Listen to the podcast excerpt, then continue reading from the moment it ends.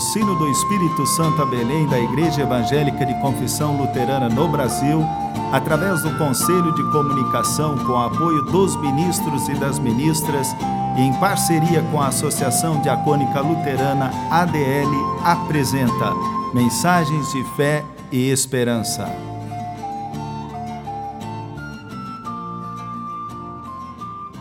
Irmãs e irmãos, a mensagem de hoje nos vem da parte do pastor Josir Felber, paróquia de São Gabriel da Palha, Espírito Santo.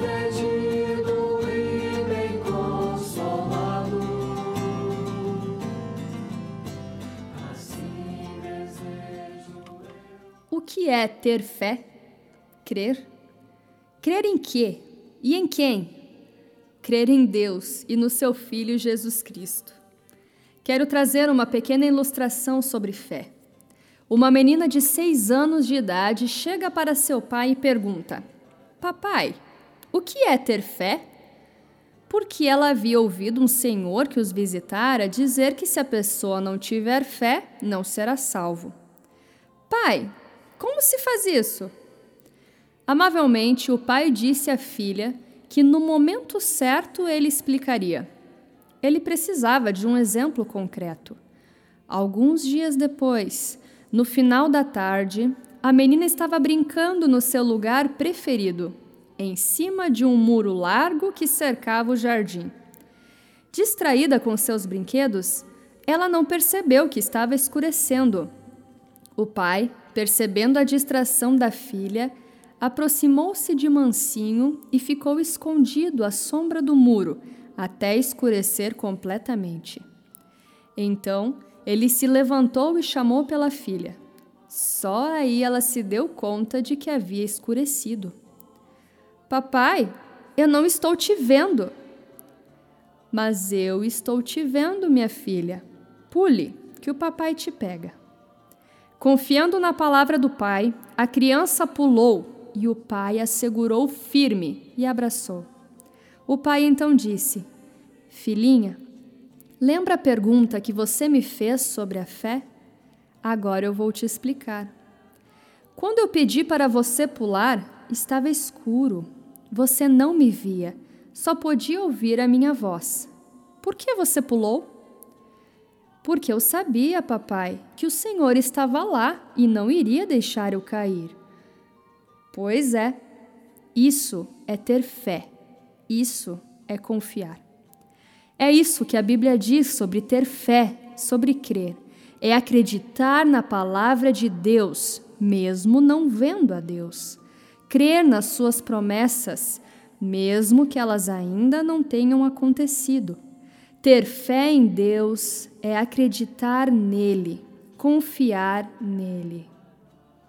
Queridos ouvintes do programa de mensagens de fé e esperança, Sugiro a leitura de Atos, capítulo 16, versículos 19 a 34. A prisão de Paulo e Silas e a conversão do carcereiro. Paulo e Silas são presos por pregarem o evangelho, mas ao invés de reclamarem e murmurarem por essa situação, eles oravam e louvavam a Deus.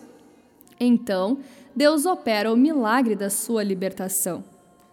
Quando o carcereiro desperta do sono e vê as portas do cárcere abertas, imaginou que os presos haviam fugido.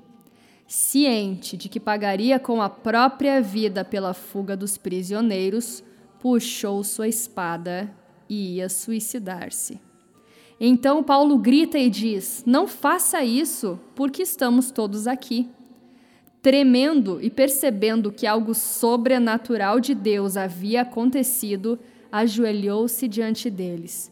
No texto de Atos, capítulo 16, nos versos 30 a 31, está escrito: Depois, trazendo-os para fora, disse: Senhores, que devo fazer para que seja salvo? Responderam-lhe: Crê no Senhor Jesus e serás salvo, tu e tua casa. Queridos, que privilégio podermos crer em Deus e no seu Filho Jesus. Porém, isso não quer dizer que não enfrentaremos problemas na vida, mas quer dizer que Deus estará sempre conosco.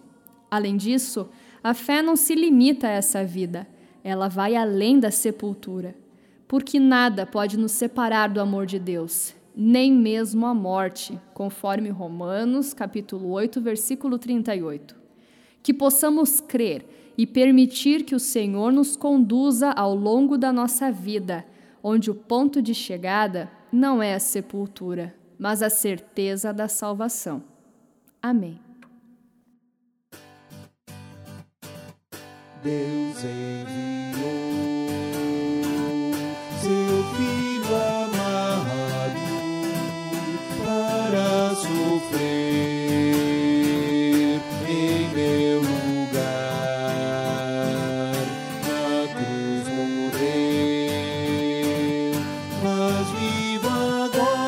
está.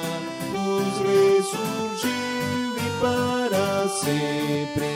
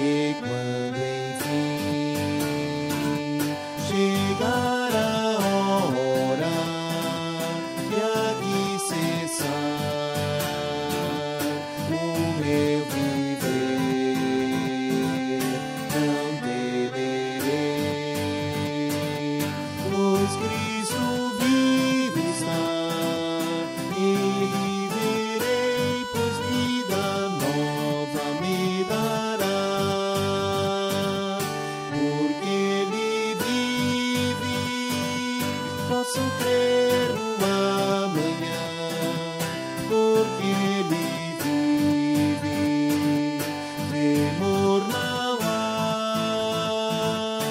Eu sei que minha vida não será mais vã, pois meu futuro em Suas mãos agora está. Oremos.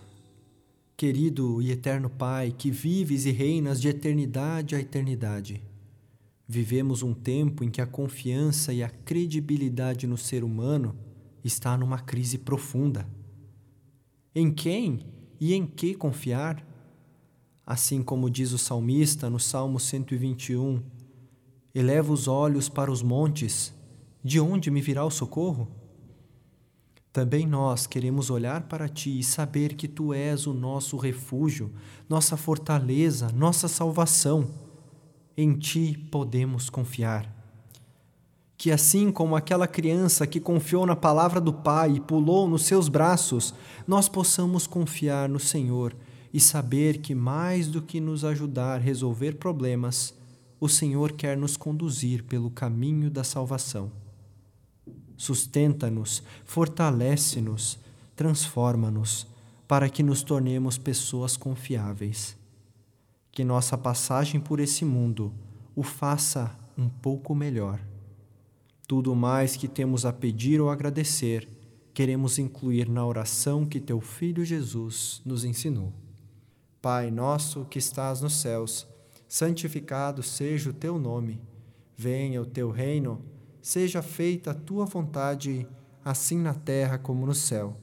O pão nosso de cada dia nos dá hoje, e perdoa-nos as nossas dívidas, assim como nós também perdoamos aos nossos devedores e não nos deixes cair em tentação, mas livra-nos do mal, pois teu é o reino, o poder e a glória para sempre. Amém. Irmãs e irmãos, recebam a bênção de Deus. O Senhor te abençoe e te guarde.